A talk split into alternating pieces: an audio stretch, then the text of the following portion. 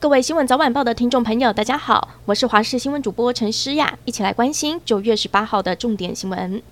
就在今天下午两点四十四分，台东池上发生了芮氏规模六点八的地震，这一次的规模已经超过了昨天晚间六点四台东关山的地震。地震测报中心证实，今天的地震才是主震。地震测报中心主任陈国昌也说，主震发生前总共七十三次的前震。是相当少见的，但无论是主震还是前震，一样都和中央山脉断层关联性较大。今天下午两点四十四分，台东池上发生了规模六点八的地震，地震的深度七公里。最大震度包括了台东六强、花莲六弱。花莲月里一栋一楼是超商的三层楼建筑物倒塌，卡在马路中央，大楼倒下压到了一辆汽车，还好车内的民众脱困。倒塌的大楼里一度有四个人受困，有民众担心困在大楼里的家人不断打电话打气撑下去，最后传出好消息，受困的四人全部被安全的救出。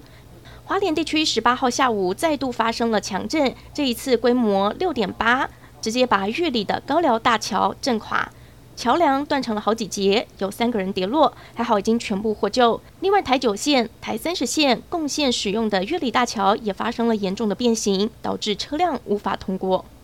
下午发生瑞士规模六点八的地震，原本传出花莲东里火车站月台崩塌压倒四二零次自强号，不过后来确定是雨棚掉落导致了自强号出轨。当时大约有二十名旅客在车厢内，还好及时救援，游客从车窗爬梯逃生，顺利脱困。这一震也让花莲玉里大桥桥面隆起变形，目前管制不能通行。另外也要带您来关心，南横台东海端路段好几处都发生了崩塌，一大片的土石整个滑落，扬起的土尘从另一座山都能看得到。也因为大面积的崩塌阻断了通行，路边停辆了一整排的车辆，只是现场落石不断，民众也发动车辆想要逃离现场，只是大家也一度进退不得。